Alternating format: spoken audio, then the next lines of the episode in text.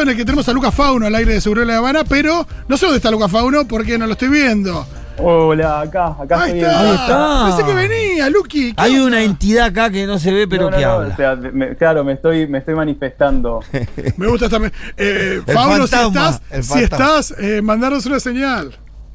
¡Puto! Ah, sí, está, está. Sí, sí, sí. Ese.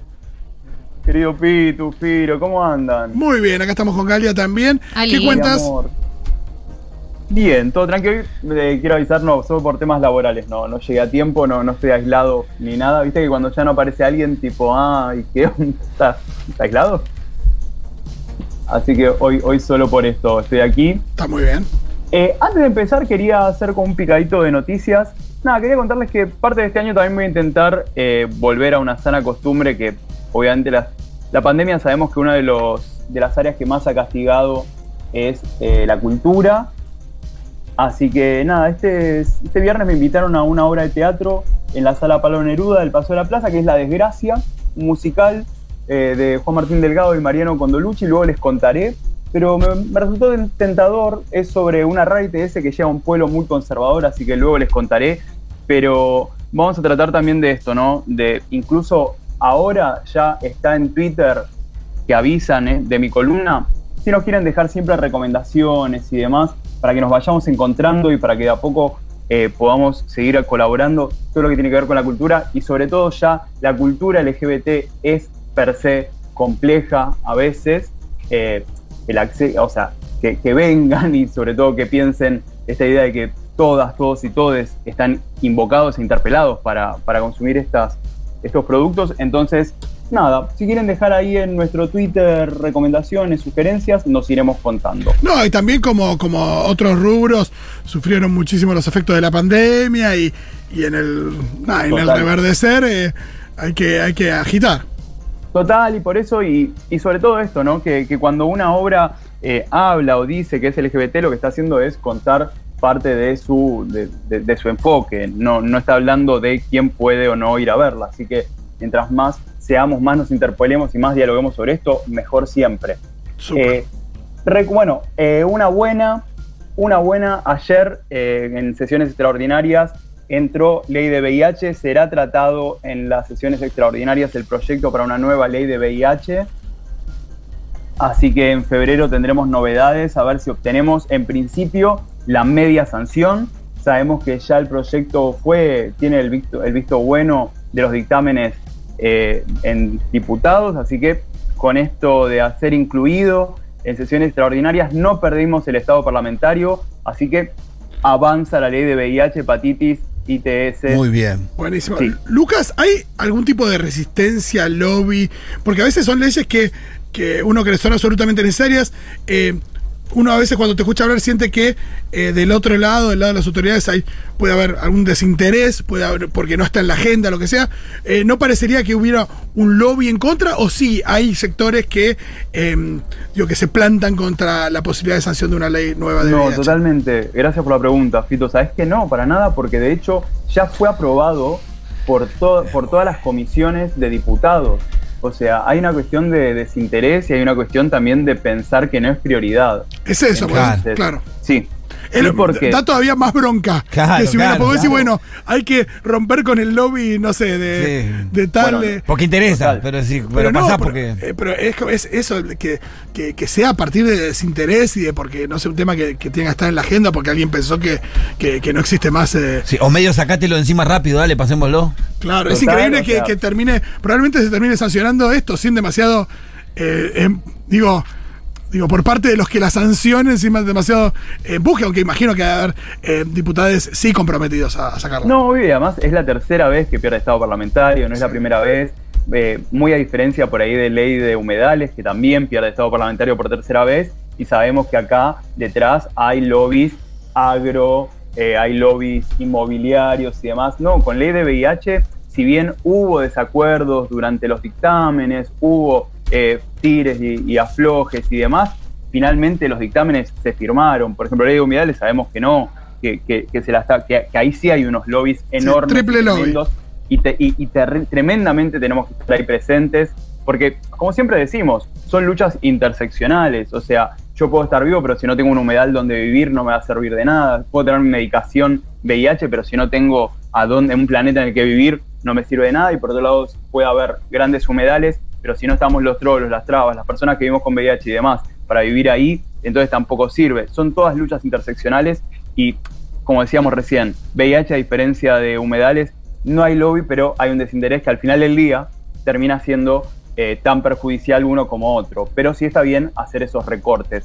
Quería contar también, eh, bueno, ya hay un poco más de información en el ataque a lo que fue el bar Maricafé hace unos días. Recordemos para quien no está al tanto, el bar Maricafé es un bar de corte LGBT, abierto como siempre a todo público, es un bar y librería en Palermo. Y durante la madrugada, hace de unos dos, tres sábados atrás, dos personas con mucha tranquilidad, cara descubierta, sin, eh, sin mosquearse ni siquiera, fueron y tiraron lo que parecía ser una almohada prendida a fuego.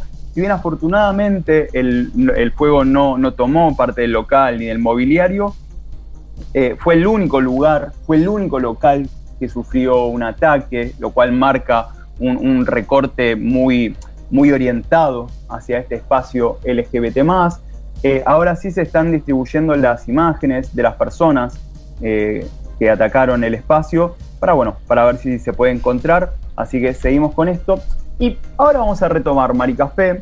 Hoy en la columna eh, quería plantear un poco estos temas de qué pasa cuando, eh, cuando buscamos la cultura de la cancelación, de los linchamientos y demás, porque hace poco el Papa Francisco dijo que habló, se pronunció por la cancelación. Y dijo algo que me pareció interesante, porque dijo, en nombre de la protección de las diversidades, se termina por borrar el sentido de cada identidad, con el riesgo de acallar las posiciones que defienden una idea respetuosa y equilibrada de las diferentes sensibilidades. Se estaba elaborando un pensamiento único y peligroso, dijo el Papa, hablando de la cultura de la cancelación, esta idea de eh, que se cree un único pensamiento y demás, que por ahí si lo tomás, eh, ¿cómo decirte? Viene un extraterrestre, no conoce nada del contexto, le damos esta frase y posiblemente diga, ah, sí, claro, está bien. O sea, que te permitan compartir. Ahora. No, viniendo del Papa es, Claro, ¿cuál sería la idea respetuosa y equilibrada de las diferentes sensibilidades que tiene el Papa, por ejemplo? No, tiene que cerrar la iglesia, digo. Claro, pero por ejemplo, hoy, hoy se conoció la noticia de que el Papa eh, dijo que los padres eh, tenían que escuchar a sus hijos con otras orientaciones sexuales, ¿no? Y vos decís, de nuevo, bueno, bien, ahora, lo que dijo el Papa fue, los padres, ante los problemas de los hijos, eh, que ven, o sea, que tienen otras orientaciones sexuales diferentes, los animó a que acompañarlos y a no esconderse en una actitud condenatoria. De vuelta, qué bien. Ahora, ¿qué sería acompañarlo? ¿Acompañarlo para meterlo en una terapia de conversión? Claro, esto de, de acompañarlo en su, en su, Claro. en su o sea, enfermedad, ¿viste? Aceptar, claro, porque eh, lo- de repente habló y en el mismo discurso después dijo, "Ve- yo veía a las madres frente a las cárceles esperando para ir a ver a sus hijos que, que han cometido un error. Entonces, como Claro, es la idea de Jesús rodeado de, de los ladrones y las putas, ¿no?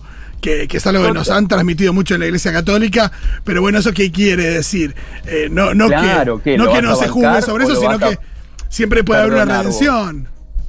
Por eso, ¿entendés? Estas ideas de, bueno, la iglesia siempre dice, no, no estamos en contra de los homosexuales. Subtítulo, estamos en contra de las prácticas homosexuales. O cuando te dicen, no, bueno, son todas, todos, todos bienvenidos, no sé qué. Sí, pero no seas puto, o sea, vení, pero no tengas esto. Entonces, te muestres. a la vez, claro, a la vez también Francisco, el Papa Francisco es muy criticado por las alas más conservadoras del catolicismo por estas frases, por en vez de decir, che, eh, maten a todos los putos, como preferirían que digan eso, empieza con esto, con estos discursos que es muy de libre interpretación. O por ejemplo, me acuerdo que el año pasado eh, se había despegado de un documento eclesiástico que decía que, en- que no estaba a favor de las uniones de matrimonios del mismo, de las uniones entre personas del mismo sexo.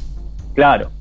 Después ellos hablan de uniones civiles y demás, no de matrimonio.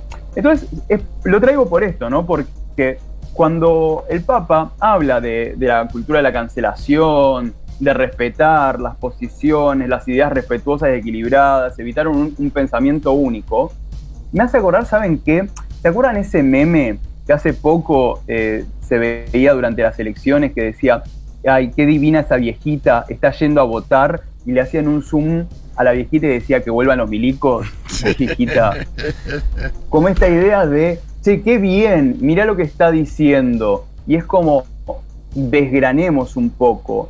Y acá, cuando hablamos de, culturas de la cancelación y demás, se empiezan a generar esto, ¿no? Porque de repente uno critica al Papa ante esto y es, bueno, al final no les cae nada bien, nada les sirve, el Papa se copó y ustedes son unos forros. Y para eso me gustaría traer eh, la paradoja de la tolerancia, que la escribió eh, Karl Popper en el año 1945, que tiene que ver con esto, ¿no? De la tolerancia como, bueno, che, bueno, hay que bancar al que piensa distinto, eh, no todos vamos a pensar igual, es verdad. Pero ¿qué pasa? Lo que dice Popper es, eh, la paradoja lo que declara es que si una sociedad es ilimitadamente tolerante, la capacidad de ser tolerante finalmente se va a ver reducida o destruida por los intolerantes, porque es como cuando aparece el nazi y te dice, bueno, vos tenés que tolerar que yo pienso distinto que vos. Por lo que estás pensando es que a mí tienen que matarme en plaza pública, hermano. o sea, o esta idea de, eh, del Papa diciendo, eh, hay que respetar, hay, corre riesgo de callarse las posiciones que defienden una idea respetuosa y equilibrada.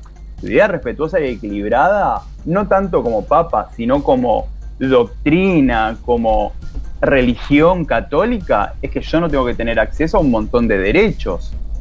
Entonces, ahí es donde Karl Popper trae la paradoja de la tolerancia, de que si somos, lo cual es una paradoja porque si, si somos ilimitadamente tolerantes, de repente los intolerantes van a construir esto. ¿Y por qué lo traigo? A principio de esta, de esta columna hablábamos de eh, lo que pasó en Maricafé. Sí. Y la semana pasada nos preguntábamos, ¿no? ¿Qué pasa cuando, por ejemplo, los dichos de este periodista Azaro, eh, que fueron como... Hoy, hoy sí lo nombraste, el otro día. Claro, Estuviste estábamos- media hora eh, gambeteando el nombre y ahora de toque lo tirás. Hoy me lo permití, sí, sí, sí, Está hoy me lo bien. permití porque, porque me parece que tiene que ver, porque estoy invitando o estoy ahora pidiendo, eh, ahora comento algo y me gustaría escucharle sobre todo y también a la gente, porque me parece que, como muchas veces hemos comentado, tanto en la radio como en esta columna, ¿qué pasa el día después? ¿A qué voy? Eh, bueno, para quien no sepa, el periodista eh, Azaro lo que hizo fue eh, cuando la periodista Carolina Vizgarra comentaba la situación de, de Maricafé y este ataque, él lo minimizaba, decía, pero bueno, yo puedo ir a estos bares inclusivos y, montaba este personaje eh, que intenta ser como divertido, lo cual claramente no lo es. Primero porque el humor no existe, el humor es una manera de comunicar como todo. Y segundo que lo que hacía era cagarse y denigrarse en un ataque eh, odiante hacia un espacio LGBT. Eh, además de que, bueno, le, le preguntaba a su compañera Carolina Vizgarra, eh, ¿y a vos te gustan las mujeres? Incomodándola visiblemente al aire, en una actitud repudiable totalmente. Pero lo que yo me quiero preguntar es, hablemos en el día después. Estamos a una semana incluso de no haberlo ni siquiera nombrado.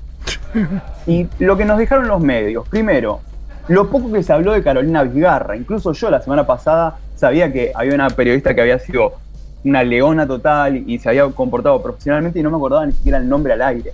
O sea, se habló más de la actitud repudiable de Azaro y apenas hay notas en las que, que hablan de la panelista y ni siquiera se habla de lo bien que se paró y, lo, lo correcta, no solo correcta, sino lo profesional increíblemente eh, certera a la hora de hacer un análisis periodístico y social, eh, Carolina Vizgarra.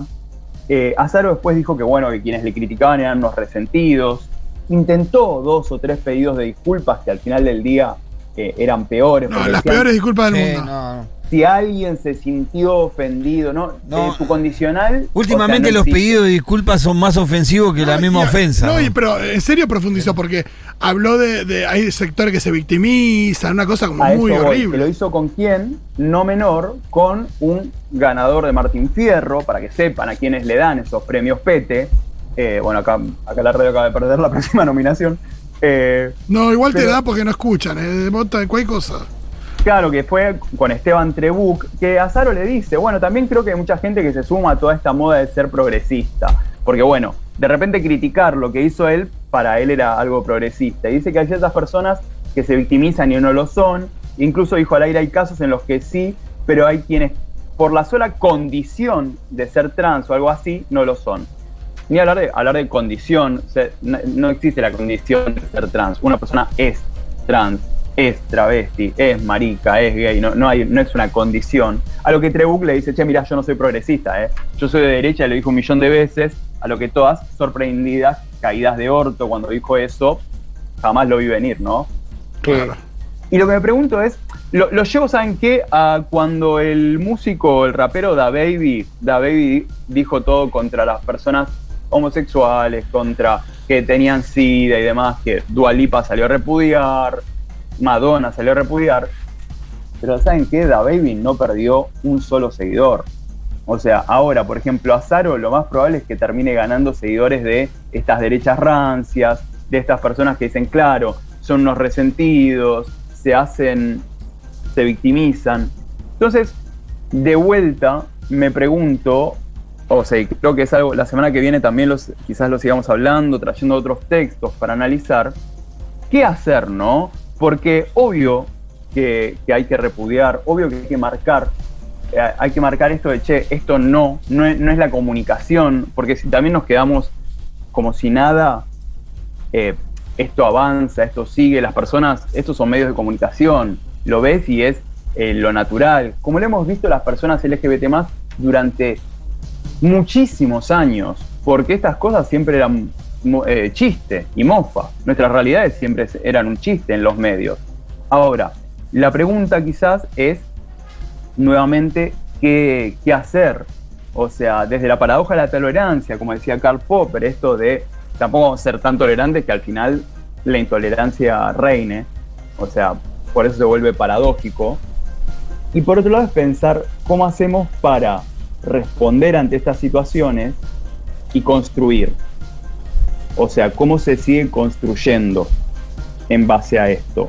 Personalmente yo lo que creo es que, bueno, que tiene que ver mucho con informar, con apoyar los espacios, digo, tanto como Malcafé, como todos los espacios LGBT más, no tienen que morir eh, en los medios o morir en visibilidad o morir en nuestro interés una vez que la noticia deja de ser trending topic. Sí, me parece también eh, está bueno lo que decís de, de señalar también al que, digo, al Azaro, pero sobre todo también a, a su compañera que. Mm, eh, Carolina Vigarra, me dijiste que se llamaba. Sí. Eh, que, que, nada, que se plantó ahí, dando bien la información, con una mirada eh, súper empática sobre la cuestión, que tuvo que lidiar con ese forro. Me acuerdo también una parada de carro histórica de Anita Sicilia a Esteban Trebuch. Esteban Trebuch, me dijiste que se llama, ¿no? Sí. que es el otro que después lo entrevistó a Zaro, que hicieron esta cosa de... El Sí, sí el, pacto de Huasca, ese que hicieron al aire. Claro, el pacto de Huasca, total. El pacto de leche. Muy desagradable ese tipo, tuve grandes encontronazos con ese tipo. Eh, vayan a buscar eh, una parada de carro que le hace Anita Sicilia, eh, hermosa también a, ese chabón, que evidentemente es otro. Pero bueno, también eso, no solo repudiar al chabón, sino destacar, destacar a ella, destacar el, trabajo que está ahí, de la gente que está en los medios, en medios también masivos, en medios que tienen un público que por ahí no es el público de Futurock y que se plantan con, con ideas que para la televisión son revolucionarias. Y lo importante, lo importante de, que ella esté ahí, lo importante de estar. A mí, yo lo que sí quiero dejar, quizás para, para ir redondeando, y la semana que viene también seguramente hablemos de, de otros textos y más, es pensar qué hacemos en el día después. ¿Qué nos dejan luego de las peleas, las idas, las venidas, las arrobadas, los dichos? ¿Con qué nos quedamos? Porque si no, en el fulgor de la furia, en el fulgor de la, de la necesaria de la completamente necesaria respuesta, de la completamente necesaria eh, toma de posturas, como hasta Lali, Lali Espósito, de pie, le, respondió. O sea, y me parece súper importante. Ahora, ¿qué hacemos el día después? ¿no? ¿Cómo continúa esto? ¿Cómo hacemos para que esto no quede solamente en un debate de redes, para que esto no solamente quede en que Azaro ahora tenga más seguidores de derecha y liberales que lo vean como un héroe, como una víctima abatida totalmente por nosotras, las progres, eh, la- las brujas, eh, diría, las, la- las construcciones de las brujas y, y de las inconformistas, ¿no? Cuando en realidad de lo que estamos hablando siempre es de derechos humanos. Entonces, abro la, o sea, cierro abriendo la pregunta, que sigamos pensando cómo hacer para que esto no se termine en crearle más seguidores a la derecha, sino que esto se derive o devenga en construcciones más unidas entre junto a personas LGBT, junto a feminismos, junto a más y más, ¿no? Bueno, me parece que es necesario profundizar el debate porque después de lo que dijo Lali, Sí. salieron muchas, inclusive me sorprendió, muchas mujeres inclusive a defender o, o- o- a reprochar de que Lali le haya pedido la cabeza, o sea, porque lo que Lali pidió es que no tuviera gente Sí. como esta lugares en la televisión y yo creo que está bien. Sí. No tienen que tener lugar en la televisión. Puede trabajar de mil cosas más, Azaro. ¿eh? Si quiere, puede estudiar mecánica, que vaya a hacer mecánica, una verdulería, que va a causar mucho menos daño que teniendo un micrófono adelante y diciendo que está cansada. No, pero aparte, eh, están muy, muy relativizadas las expresiones de odio en nuestro país. Hay una cosa Claro. como de, en pos de la libertad de expresión, eh, esto de plantear como, bueno, la gente que está a favor o en contra, la idea de, de hay que escuchar todas las voces, hay que escuchar las dos Claro, posiciones. La paradoja de la tolerancia, como diría Popper. Esto de, bueno, seamos tolerantes. Sí, soy tolerante y lo primero que le pones el micrófono te dicen, eh, no pasó nada, se victimizan. No, O sea, hay un millón de personas, digo, cualquier persona que mire fútbol y más o menos le interese, te- ya está en condiciones de eh, trabajar como Azaro. Claro. Eh, Imagínate gente que comunique mejor y que no sea eh, tan desagradable a la hora de referirse, o digo, o, o meterlo en lugares donde, qué sé yo, que hable de fútbol y nada más. Y hay cosas con las cuales uno no puede ser tolerante. Hay cosas que verdaderamente No, uno el tiene que tener la la tolerancia intolerancia, cero. claro. Tolerancia cero. Xenofobia, todo el racismo, todas esas expresiones no pueden tener lugar en los medios de comunicación. No, No, y lo más importante para mí es, además de esto, es abrir el debate de por qué. O sea, de- o sea, un azaro que dice, bueno, pero una trans, por el hecho solo de ser trans, eh, no, si- no alcanza para que se victimice. Hermano, estás hablando de una población, de, estás hablando de gente que tiene un promedio de vida de 35, 40 No, años si- por el mero hecho de Si la colectividad trans no es víctima en nuestra sociedad, no hay víctima No, entonces claro. en nuestra sociedad. Y tampoco es que está, eh, no sé, planteando un debate acerca del lenguaje inclusivo, porque es verdad que tampoco digo eh, a cualquier persona que, que diga algo que no te parece. No, no, está emitiendo una expresión de odio contra un colectivo, eh, digo, absolutamente eh, vapuleado durante siglos. No podemos Totalmente. tolerar cosas como esa. Yo me, a mí me enojó más la defensa del puesto Sí, de sí. trabajo de Azaro y, eh, y, y agrediendo a Lali que, que se quede sin laburo este ganso. Y sí, No, no. que vaya y que labure otra cosa, hermano. Si cuánta gente está sin laburo y que puede ser mucho más útil que él. No, porque aparte Azaro, laburando en. Teis Sports, solución de laburo, ya debe haber tenido alguna que otra. Porque lo- digo, los En medios en tienen sus Eh, capacitaciones. eh, hay, una- hay un audio de Azaro que en un momento estaba en un programa de Teis Sport a la tarde que parece que iban al, al- al corte pero no fueron al Sí. corte y él libremente cuando estaban hablando de una mira ah sí yo esa también me la, me la Sí, cogía sí, esa sí, también sí. Claro. Sí, sí, tarado un Ese es el tarado problema. Él labura de eso. Sí, por él labura, no de comunicador, él labura de, eh, de, de- de un, de hacerse el polémico. Parecería más, en cierto punto, una persona que fue totalmente devorada por un personaje y por una desesperación de decirlo polémico y llegar a redes. Por eso digo, ¿hasta dónde no habrá disfrutado con todo, con todo esto más? ¿Hasta dónde no va a empezar a conseguir una serie de seguidores? Por eso para mí es muy importante que además de, de todo lo que hagamos, siempre todo esto venga acompañado de las tareas eh, de construcción, ¿no? No, no de deconstrucción, no, de construcción, de construir información, de construir espacios y de construir sobre todo las urgencias. ¿Por qué? Mañana, o sea, y me refiero a hoy y mañana mismo, Azaro va a dejar de ser tema, Azaro va a seguir en su trabajo, pero saben que los espacios LGBT van a seguir siendo castigados, las personas trans van a seguir teniendo un promedio de vida de 35 a 40 años, entonces, muy importante, además de todo esto, pensar siempre qué hacemos el día después. Muchísimas gracias, Luqui. Nos vemos la semana que viene. Abrazo enorme, les adoro.